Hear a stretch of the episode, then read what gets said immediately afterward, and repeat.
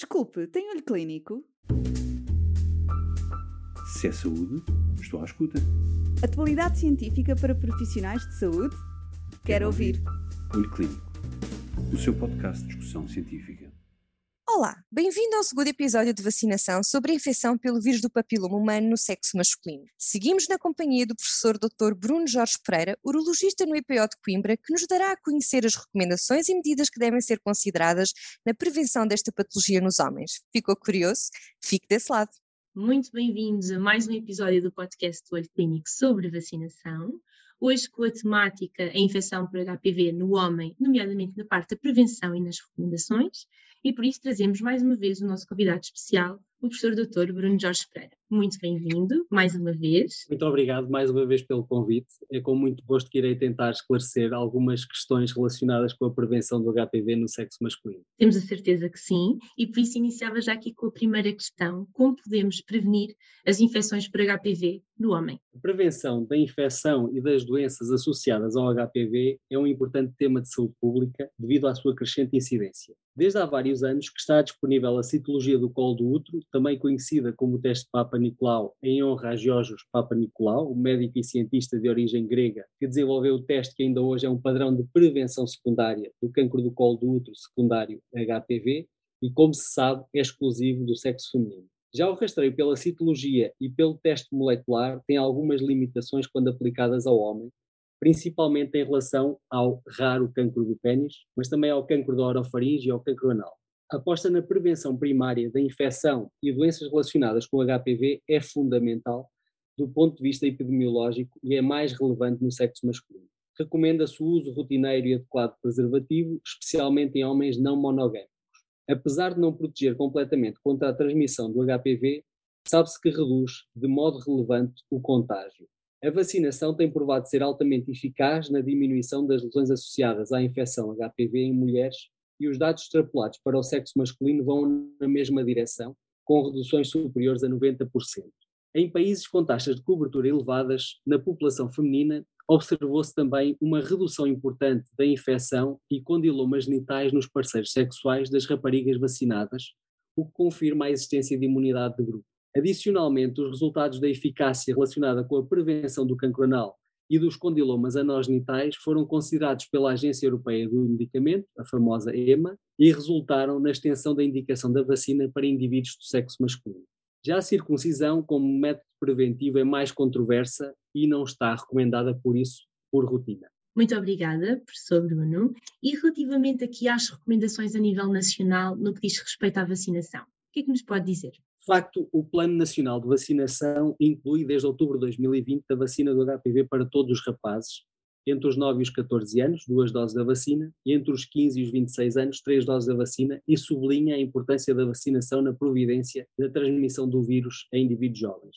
A administração antes do início da atividade sexual, tanto na mulher como no homem, contribui para a eficácia do programa vacinal e incrementa a imunidade de grupo. Será obviamente necessário mais tempo de observação, para determinar o efeito nas taxas de diminuição das neoplasias associadas devido ao longo período necessário para que esses carcinomas se desenvolvam após a infecção. No entanto, a Comissão de Vacinas da Sociedade de Infecciologia Pediátrica e da Sociedade Portuguesa de Pediatria recomenda a vacinação contra o HPV a todos os adolescentes do sexo masculino que não estejam incluídos eventualmente na vacinação gratuita do Programa Nacional de Vacinação. O desafio associado a essa vacinação é assegurar que todos os jovens, independentemente do sexo, estado social, geografia, orientação sexual e estado de saúde são elegíveis e possam ter acesso a essa vacina. E no caso das reinfecções que falámos no episódio anterior, pergunto-lhe aqui, nestes casos como é que nós podemos proceder para, para a prevenção, quais é são as recomendações também associadas à vacinação no caso da reinfecção? De facto, essa é uma, é uma questão ainda controversa, mas a evidência científica vem progressivamente demonstrando que a vacinação pode ser efetiva e prevenir a reinfecção em homens sexualmente ativos e que já contraíram o vírus. No entanto, nestes casos, a decisão de vacinar deverá ser individualizada e depende, obviamente, da concordância do indivíduo. A partir da vacina, irá proteger indivíduos já infectados por um subtipo de HPV de serem colonizados por outros subtipos do vírus. Os pacientes deverão ser, no entanto, alertados de que a imunização não tem qualquer efeito terapêutico sobre lesões já instaladas e que essas deverão ser resolvidas com um armamentário terapêutico preconizado a cada circunstância. E qual é que é aqui a importância dos profissionais de saúde na prevenção e aqui nesta sensibilização, principalmente nos homens, que muitas vezes não associam a infecção por HPV é mais aqui a tendência de ser associada à mulher e não para eles próprios. Como é que funciona e qual é que é a importância do profissional de saúde nestas recomendações? Os profissionais de saúde têm aqui um papel fundamental na educação sexual da população e não se devem coibir de difundir as adequadas medidas preventivas para a transmissão da infecção por HPV, bem como das restantes infecções sexualmente transmissíveis o reforço da correta utilização de métodos de barreira, tais como o preservativo, e o alerta para a relação entre promiscuidade e infecção HPV são obrigações de qualquer agente de saúde pública. Com o aparecimento de tratamentos eficazes na infecção HIV, parece existir tendencialmente um maior descuido com o uso do preservativo, situação que, associada a uma maior promiscuidade, tem conduzido a um aumento de infecções sexualmente transmissíveis, tais como a gonorreia ou a urtrite por clamídia trachomatis. A disponibilização da vacinação contra o HPV no Programa Nacional de Vacinação deve ser divulgada de forma a que a sua administração seja o mais universal possível, tendo em vista uma progressiva aquisição de imunidade de grupo. E aqui no que diz respeito às barreiras que possam existir à vacinação, associada até ao estigma, que também já tínhamos falado no episódio anterior. Na sua prática e mesmo da experiência que tem, já assistiu a algum destes casos? Quais é são aqui as estratégias que podemos ter para contornar esta situação? De facto, nós assistimos a, a situações, e essa decisão é muito individual, relativas a alguma resistência a vacinas, como pudemos ver muito recentemente com a questão da vacinação contra o vírus do Covid-19 mas eh, aqui a elevada taxa de infecções silenciosas dificulta a correta avaliação da prevalência da, da infecção HPV nos homens. Por outro lado, a angústia, a vergonha e sentimentos de culpabilidade manifestadas por um doente com lesões relacionadas com HPV pode atrasar a procura de auxílio médico e respectivo tratamento ou prevenção. A existência de lesões cutâneas não tratadas aumenta o risco de transmissibilidade do vírus. Assim, relativamente aos doentes com parceiros infectados por HPV e assintomáticos, não existe evidência científica que suporte a notificação ou referenciação para a avaliação clínica dos cônjuges. Por isso, a indicação deverá ser educar e aconselhar os mesmos através de uma discussão informada com os parceiros sobre o diagnóstico, num contexto neutro e não estigmatizante.